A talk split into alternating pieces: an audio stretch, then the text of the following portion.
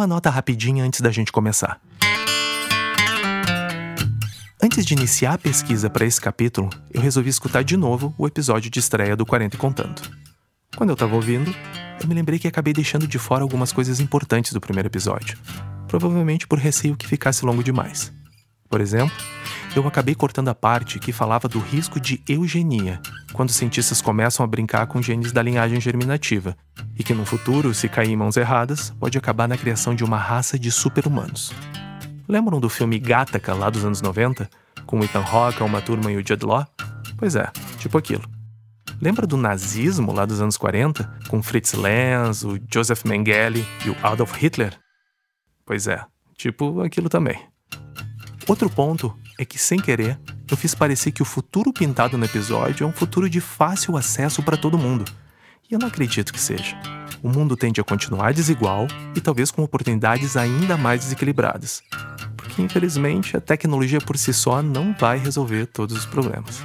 Então, para reparar um pouco esses deslizes, eu vou aproveitar para mostrar uma iniciativa que pode facilitar a inclusão de muito mais gente nessa nave da revolução pós-digital. Vamos lá? Quarentins, todo mundo a postos? E caso você ainda não saiba, quarentins são os quarentões da era pós-digital. Bom, tá começando agora mais um 40 e contando. Você está ouvindo o 40 e Contando, um podcast sobre como é ser da geração X na era pós-digital. Episódio de hoje: A piscina.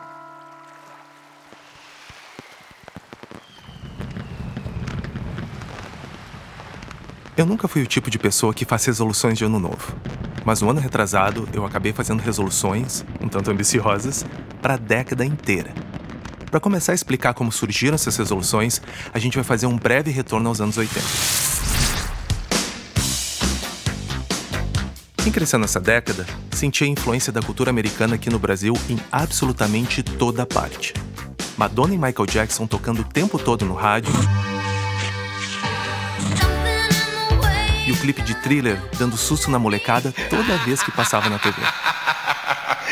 No cinema, na sessão da tarde, passavam os filmes do John Hughes, retratando os dilemas colegiais adolescentes. O Clube dos Cinco, A Garota de Rosa Shocking, Mulher Nota Mil e o meu favorito, Curtindo a Vida Doidado. Uma das minhas piores atuações e eles não duvidaram de mim nem por um minuto.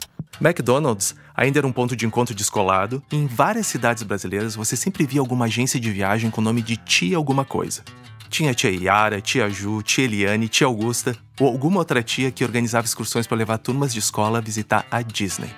O idioma inglês era quase onipresente, e com a popularização de marcas de tecnologia americanas como a IBM, Microsoft e mais adiante a Apple. On January 24th, Apple Computer will introduce Macintosh. And you'll see why 1984 won't be like 1984 aprender inglês começava a se tornar uma ferramenta indispensável para quem queria estar ligado nas últimas tendências e aumentar suas chances de conquistar um bom emprego. Hoje, 40 anos depois, o idioma da prosperidade tem um novo protagonista. Mas dessa vez não é uma língua para você dialogar diretamente com outros seres humanos. É um idioma de várias camadas, que na mais baixa delas tem apenas escritos zeros e uns. São as linguagens de programação que abrem portas nos anos 20 anos 20 de 2020, não de 1920, é claro. Porque caso você ainda não tenha notado, agora a gente precisa especificar de qual dos anos 20 a gente está falando. Programar sempre me pareceu um superpoder. Poder se sentar em frente a um computador, digitar a sequência certa de palavras e pôr em prática qualquer ideia que você tiver. Pode ser um website para testar um novo negócio, um app para quem ama cafés especiais, ou simplesmente algum jeito de automatizar uma atividade repetitiva na sua rotina, como por exemplo, ver cada compra que você faz aparecer automaticamente no seu controle financeiro mensal. Ok, mas o que, que isso tem a ver com o tema central desse podcast? E com todo o papo de régua da vida alongando e a nova revolução que a geração X está para viver? Absolutamente tudo. Em setembro de 2013, os Estados Unidos acordou com a seguinte manchete nos jornais. Economists are predicting that 47% of all jobs across the world are going to be stolen. 47% do total de empregos nos Estados Unidos está a perigo. Dois acadêmicos da Universidade de Oxford, chamados Carl Benedict Frey e Michael Osborne, publicaram um estudo onde analisaram a probabilidade de computadorização de 702 ocupações profissionais e concluíram que, devido à inteligência artificial, 47% das profissões nos Estados Unidos serão extinguidas pela tecnologia. Apesar do estudo ser americano, a equivalência das profissões é grande com o cenário brasileiro. Então, eu resolvi ver aqui em casa qual era o risco que os nossos empregos estavam correndo. E daí, fazendo a pesquisa, eu descobri um site que ajuda a gente a checar se a nossa profissão vai ser substituída pelos robôs. Qual é o site? Essa é a Lu, a minha namorada. Ela é motion designer e trabalha principalmente fazendo animações para vídeos de publicidade.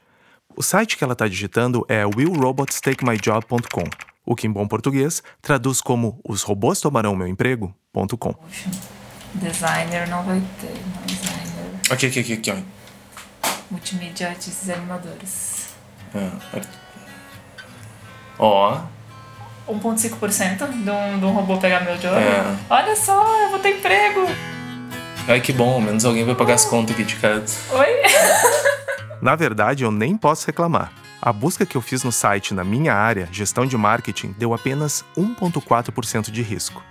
O site ainda completa dizendo que eu estou no nível de risco de automação chamado totalmente seguro, o que é melhor do que o nível dos detetives e investigadores criminais, que estão na faixa chamada Comece a se preocupar, com 34%. E também estou bem longe dos contadores, que estão na faixa Você está condenado, com 94% de risco de ver o seu trabalho automatizado por uma máquina. Existem outras vertentes que falam que o cenário é outro, e que a inteligência artificial vai criar mais novas profissões do que destruir as antigas. Eu acredito num misto disso tudo. Acredito que a inteligência artificial vai eliminar a necessidade de tarefas mais repetitivas ou sem criatividade de algumas profissões, forçando os profissionais a ressignificar o que fazem ou desenvolver habilidades complementares. Se a gente vai viver por mais tempo, é provável que a gente vá se aposentar cada vez mais tarde e ter duas ou três carreiras profissionais. E eu sempre tive vontade de aprender a programar, de ter esse superpoder. E pensando nisso tudo, que eu resolvi que essa seria a primeira das minhas resoluções para a próxima década.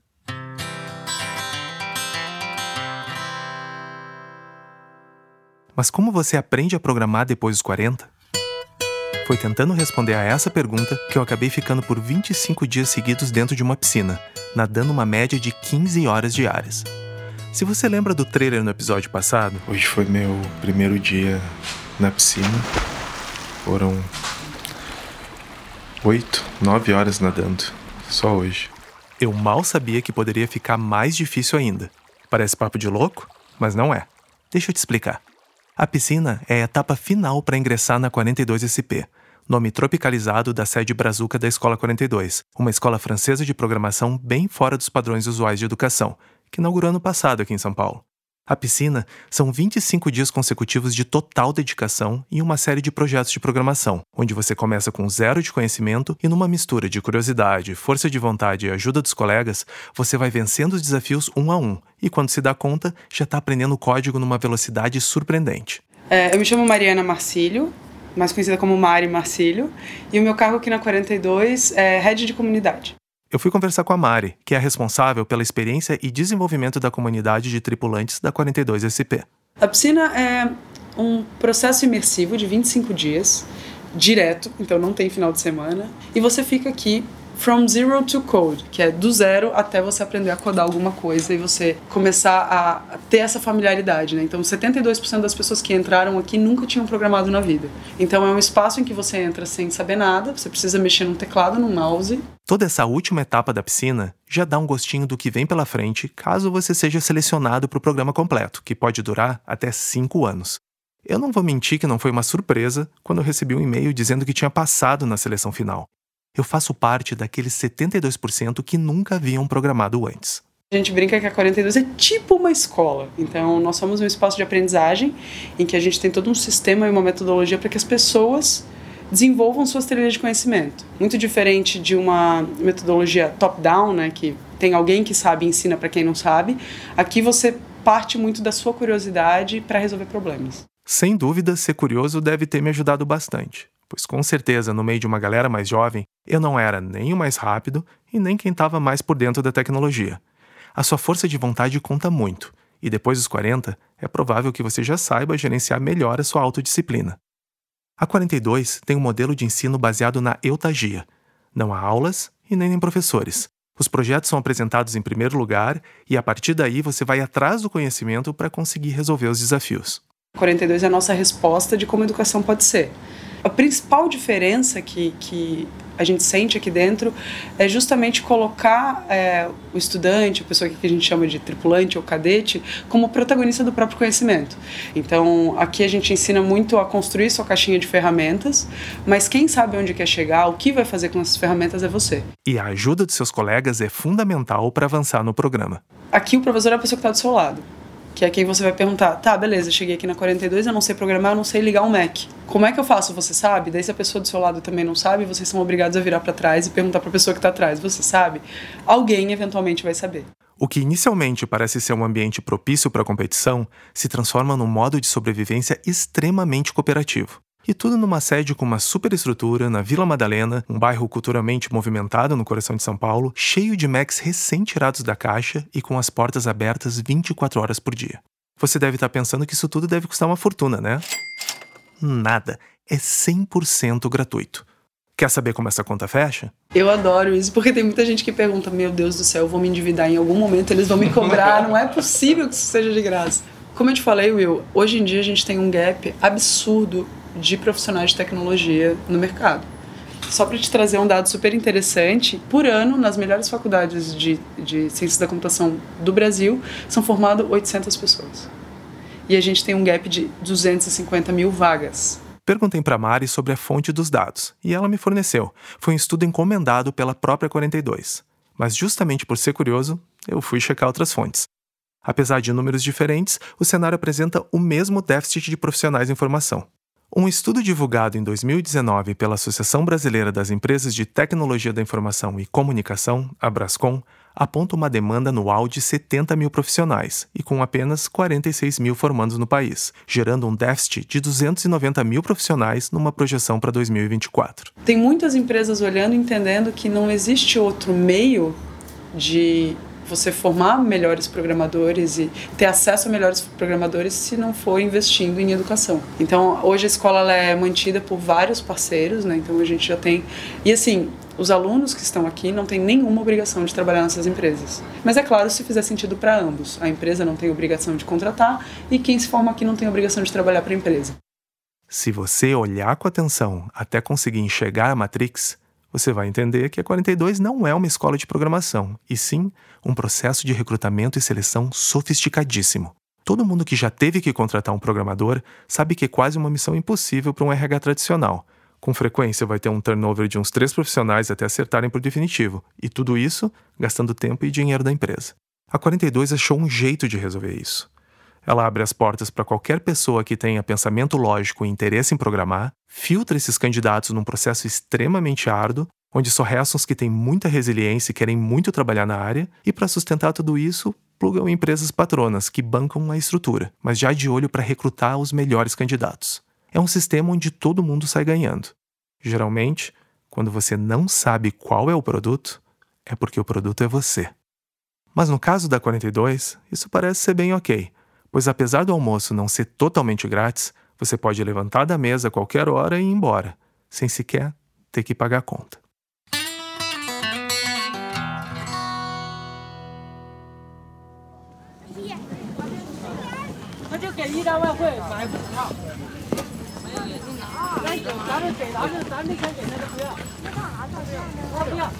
Eu sempre tive a nítida impressão de que tomava conhecimento de apenas 50% das coisas que acontecem no mundo. E isso porque os outros 50 não estavam no Google e muito menos em inglês, português, espanhol ou outra língua do alfabeto ocidental. Tem muita coisa acontecendo do outro lado do globo, além do coronavírus. Muita coisa boa, inclusive, a ponto de deixar certos líderes mundiais um tanto obcecados. Let's say China. China. China. China. China. China. China. China. China. China. China. Esse é um vídeo no YouTube com mais de 16 milhões de visualizações.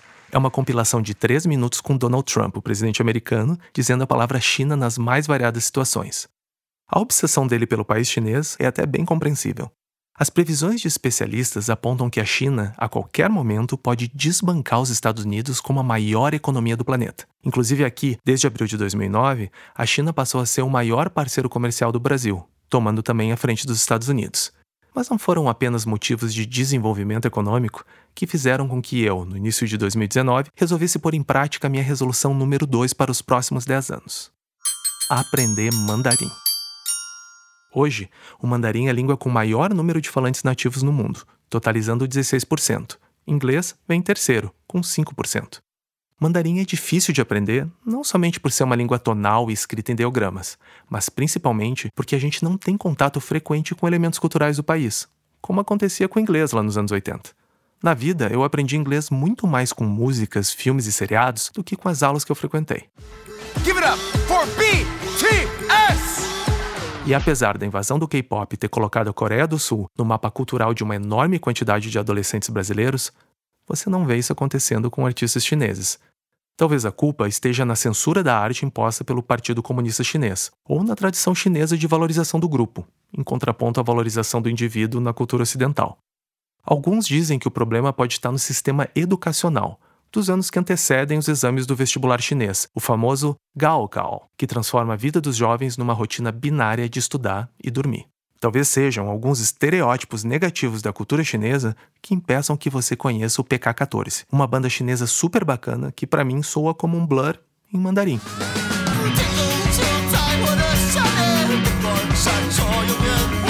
É uma pena que um país com uma cultura tão rica seja tão pobre em soft power, o tal poder da influência cultural. George Gao, um imigrante chinês nos Estados Unidos, escreveu um artigo chamado Why is China So Uncool?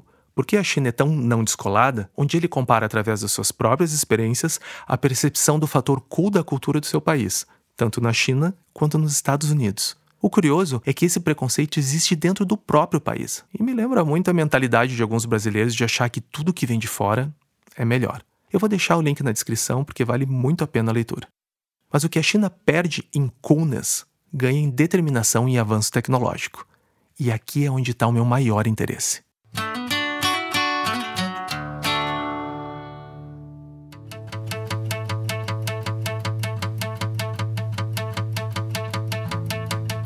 Existe um universo paralelo do outro lado do globo, onde Google, Amazon e Facebook têm contrapartes resumidas em uma sigla de três letras: BAT, o BAT. BAT são as iniciais das três maiores empresas de tecnologia chinesas: Baidu, que é o Google chinês, Alibaba, a Amazon chinesa, e Tencent, que é o Facebook barra WhatsApp chinês, mas somente se o Facebook, além de social media, fosse também um gigante dos games. As comparações aqui são apenas um artifício para entender fácil sobre o que são essas companhias, pois aquele tempo quando tudo que vinha da China era cópia já é passado. O governo chinês, sob a mão forte do presidente Xi Jinping, instaurou em 2017 um plano radical de desenvolvimento da inteligência artificial no país, com plano de se tornar líder mundial em inteligência artificial em 2030. Apesar de extremamente ambiciosa, a previsão não é infundada. Um cenário propício para o desenvolvimento de inteligência artificial se baseia em quatro pilares principais. Primeiro, empreendedores obstinados. E a gente sabe que persistência e disciplina já estão embutidos na cultura chinesa. Segundo, é preciso atrair cientistas bem treinados em inteligência artificial. Os Estados Unidos detêm hoje cerca de 50% dos melhores cientistas de inteligência artificial do mundo inteiro. Mas apesar da falta de sex appeal da China para atrair cérebros estrangeiros, o investimento do governo em educação STEM, que é a sigla para ciência, tecnologia, engenharia e matemática, está formando uma grande incubadora de especialistas chineses que, ao contrário dos gringos, são complacentes à visão do governo local.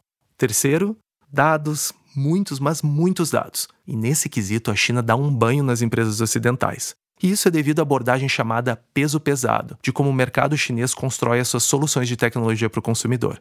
Ao contrário do jeito, abre aspas, toque suave do Vale do Silício, onde as soluções se mantêm no mundo digital e onde a maioria dos dados colhidos vem do comportamento das pessoas na internet, as empresas chinesas abocanham a cadeia toda, o que chamam de OMO, Online Merges with Offline, onde as coisas começam na internet, mas acabam na rua.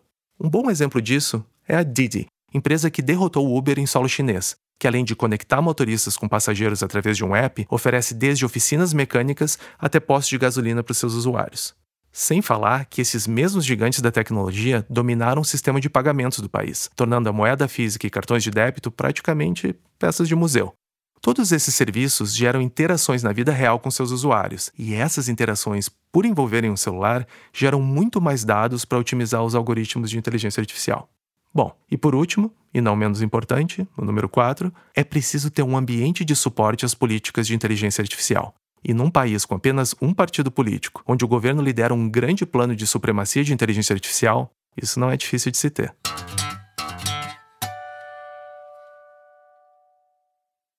Com estes quatro pilares estruturados, o avanço da China no campo da inteligência artificial é veloz e implacável.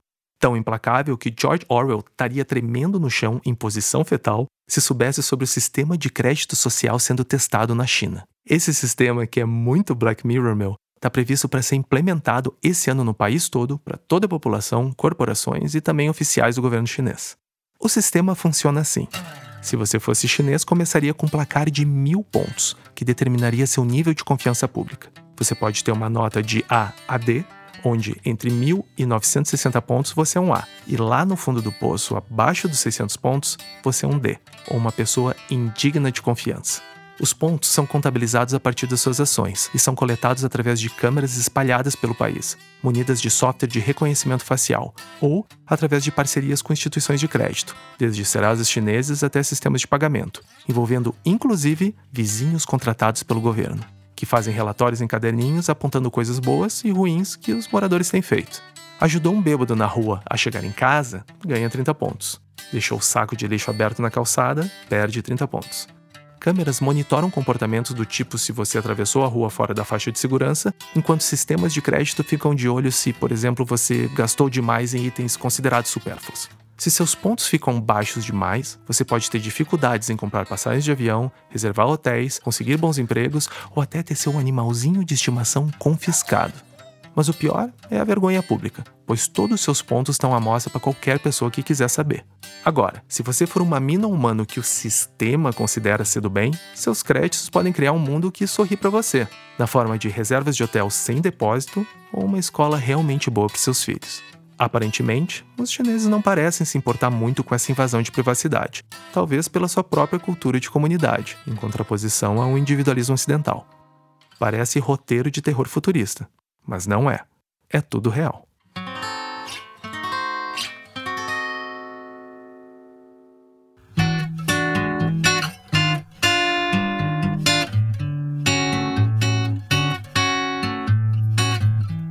É impossível a minha cabeça não começar a viajar num monte de situações onde nós, tradicionais brasileiros, perderíamos pontos se a gente tivesse um sistema desse.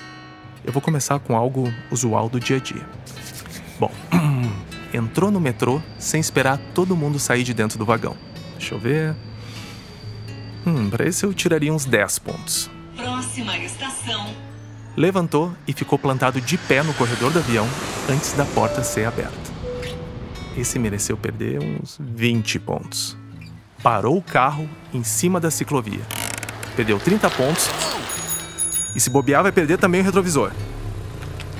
Agora, pro desespero de qualquer gaúcho, mexendo na bomba do chimarrão como se estivesse mexendo uma caipirinha de limão siciliano. Bah, menos 40 e contando pra isso aí. E por último, fazer um podcast novo e pôr o nome de sei lá o que cast. Não, né? Essa aí pode pôr na lista de extradição.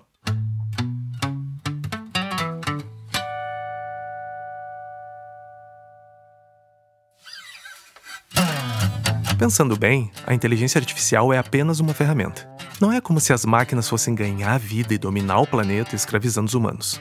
Mas é justamente aí que mora o perigo. As máquinas fazem o que a gente mandar. Quem escreve o código está colocando um pouco de si dentro do jeito como uma máquina vai agir. Suas crenças, seus princípios, seus valores são refletidos no modo como o algoritmo vai avaliar situações e tomar decisões. Eu imagino que os algoritmos que calculam os pontos da população dentro do sistema de crédito social chinês reflitam exatamente as crenças, princípios e valores do Partido Comunista da China. A ética na inteligência artificial é um dos temas mais debatidos na atualidade, justamente pelo risco de que grupos de programadores com pouca diversidade criem programas com visões limitadas do mundo, que contenham os chamados vieses algorítmicos. São esses vieses de algoritmo que fazem com que bancos de imagem classifiquem pessoas à frente de um fogão como mulheres, ou que programas de prevenção de crimes rotulem negros com duas vezes mais propensão de se tornarem reincidentes. Esses problemas de viés, inclusive, antecedem a era pós-digital. Trago aqui de novo a Mari Marcílio, da 42, para dar um exemplo. É, eu gosto de citar é, o exemplo do airbag, né? O airbag ele teve um, um, problema muito grande assim que foi criado, o airbag de segurança de carros, porque quem criava os airbags eram engenheiros altos, homens. Então as primeiras mulheres que se acidentaram de carro e tinham airbag, elas acabavam falecendo porque aquele, aquele airbag não tinha pensado e levado em consideração a anatomia das mulheres. Ela ainda explica como a escassez de programadores torna esse problema ainda mais grave. Existe, né, hoje em dia, um gap muito grande de diversidade no mercado da, da tecnologia, então é sempre as mesmas pessoas que estão programando o mundo que a gente vive. Hoje, Google, Facebook, essas grandes plataformas, elas têm uma preocupação gigante com diversidade, então os times de desenvolvimento já estão se tornando cada vez mais diversos, porque a partir do momento que você programa uma tecnologia para o mundo, você precisa do mundo representado dentro da sua empresa. Sem dúvida, iniciativas gratuitas como a da 42 são uma importante ponte para cobrir esse vão de diversidade entre profissionais de programação. O rebaixamento da barreira financeira para essa área de conhecimento com certeza permite a entrada de novas experiências, novas realidades de vida e novas visões de mundo que vão estar representadas nos algoritmos que automatizam o nosso cotidiano. Gosto muito de uma citação da Catherine O'Neill, autora do livro Weapons of Math Destruction, ainda sem tradução no Brasil, mas que resume essa realidade. Algorithms are everywhere. They sort and separate the winners from the losers. Ela diz: algoritmos automatizam o status quo. Isso seria ótimo se o mundo fosse perfeito, mas não é. Sob essa ótica, para mim tem uma conclusão lógica. Se os algoritmos são um espelho da humanidade, então, assim como a humanidade, os algoritmos são imperfeitos. Consequentemente, para melhorar o nosso mundo automatizado por esses algoritmos, a gente não precisa primeiro aperfeiçoar a gente mesmo? Essa é a pergunta, um tanto filosófica, que me leva à minha terceira e última resolução para os próximos 10 anos: definir e viver os meus valores.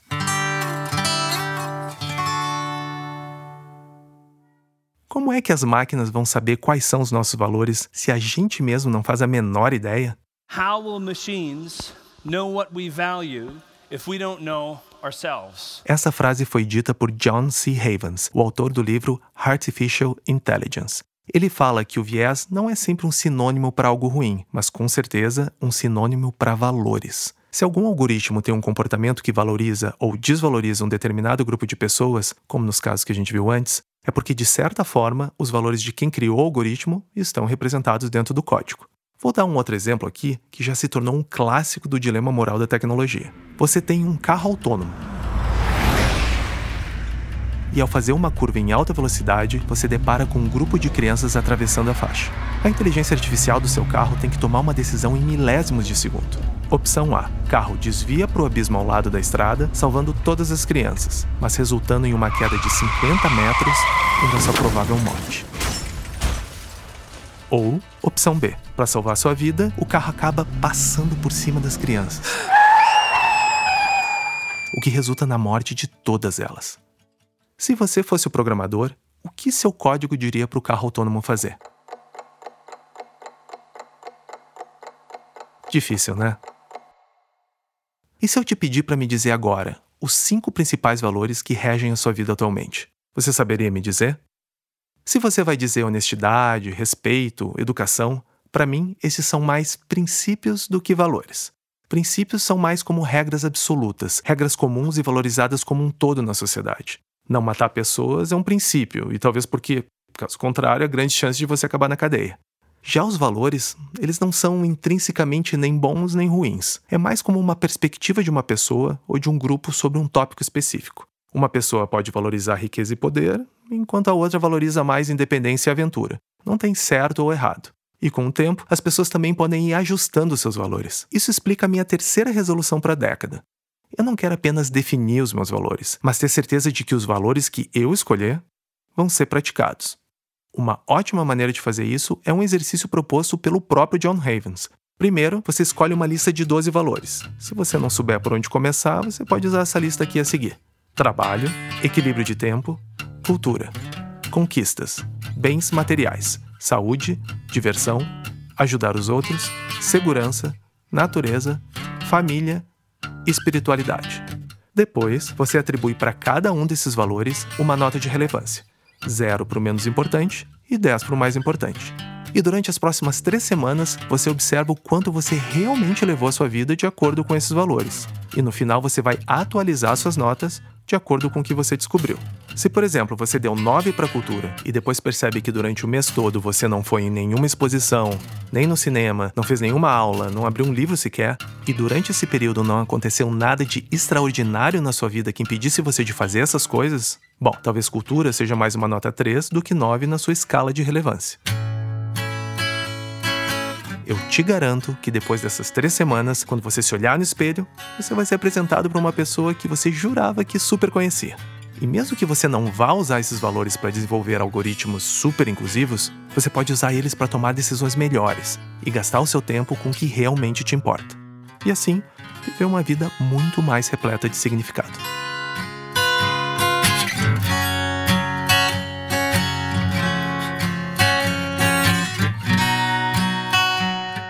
Acho que essa altura você já sabe que eu não estou estudando programação necessariamente para arranjar um emprego de programador, e muito menos aprendendo mandarim para fechar negócios do outro lado do mundo.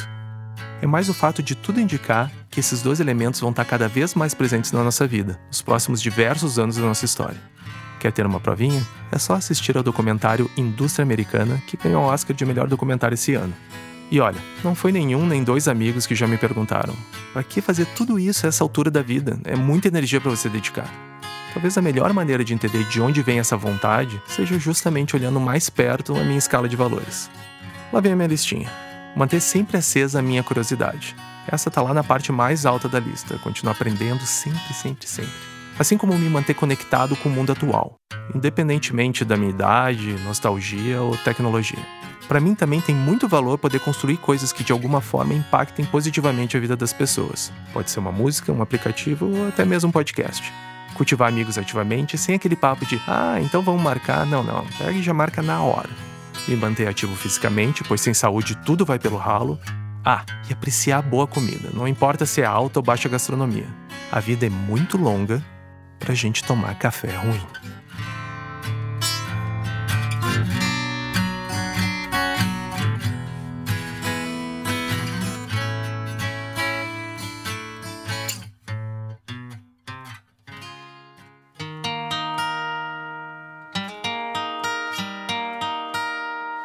Este episódio de 40 e Contando foi escrito por mim, Will Prestes, com produção e edição do Luiz Felipe Lamussi. Todos os climas e músicas foram compostos pela banda Wonka Vintage, exclusivamente para esse episódio. Quer entrar em contato com a gente para derramar suas angústias quarentins, sugerir novos episódios, fazer perguntas ou simplesmente dar um alô? Somos 40 e Contando, 40 e Contando tudo junto, no Twitter, Instagram e também no Facebook. Agradecimentos para o Miguel Lute, que fez a voz do seu Prestes Criancinha no primeiro episódio, assim como todo mundo que participou respondendo O que você vai ser enquanto viver? E também para Mari Marcílio pela entrevista sobre a 42SP e para o Daniel Serra pela dica de última hora. Obrigado também para Lu por me permitir gravar um momento particular em que ela descobriu que ela não vai ser facilmente substituída por robôs. E olha, eu sugiro aproveitar o embalo do podcast para você também ir pensando. Quais os valores que realmente importam na sua vida? Já tem a sua listinha? Meu nome é Ken Fujioka. Meu nome é Carlo Facin. André Zimmermann. Eu tenho 40 anos e contando. Oi, meu nome é Cassie, eu tenho 41 anos. Eu sou a Marcela Ponce de Leon. Meu nome é Daniel Serra, eu tenho 39 anos. E os meus três principais valores são: família, saúde e um que eu chamo de desenvolvimento pessoal. Encontrar o equilíbrio entre a vida em família e a valorização da minha individualidade. Ganhar dinheiro para viver, mas não viver só para ganhar dinheiro. Oi, meu nome é Erika Machado, eu tenho 46 anos. É, meu nome é Cris Famana, eu tenho 43 anos e meus três principais valores são fazer muitas coisas diferentes ao mesmo tempo, viver próximo à natureza, conviver e aprender com o meu filho de 3 anos. E me desafiar todos os dias a ser assim um ser humano melhor, desconstruir aquelas nossas crenças limitantes que a gente constrói ao longo da vida. E no próximo episódio de 40 e Contando. Pois então, eu. Eu juro que às vezes eu penso que todo esse. Esse meu discurso não passa de uma enorme crise de meia-idade. Ou no caso, mais por uma crise de um terço de idade, né? Ou de um quarto de idade. Mas também pode ser o completo oposto de uma crise. Tá ligado no que, no que é a metanoia do, do Jung? Será que isso é tal da metanoia? Quer deitar no divã comigo numa sessão de psicanálise aberta ao público? Não deixe de ouvir o próximo episódio de 40 e Contando.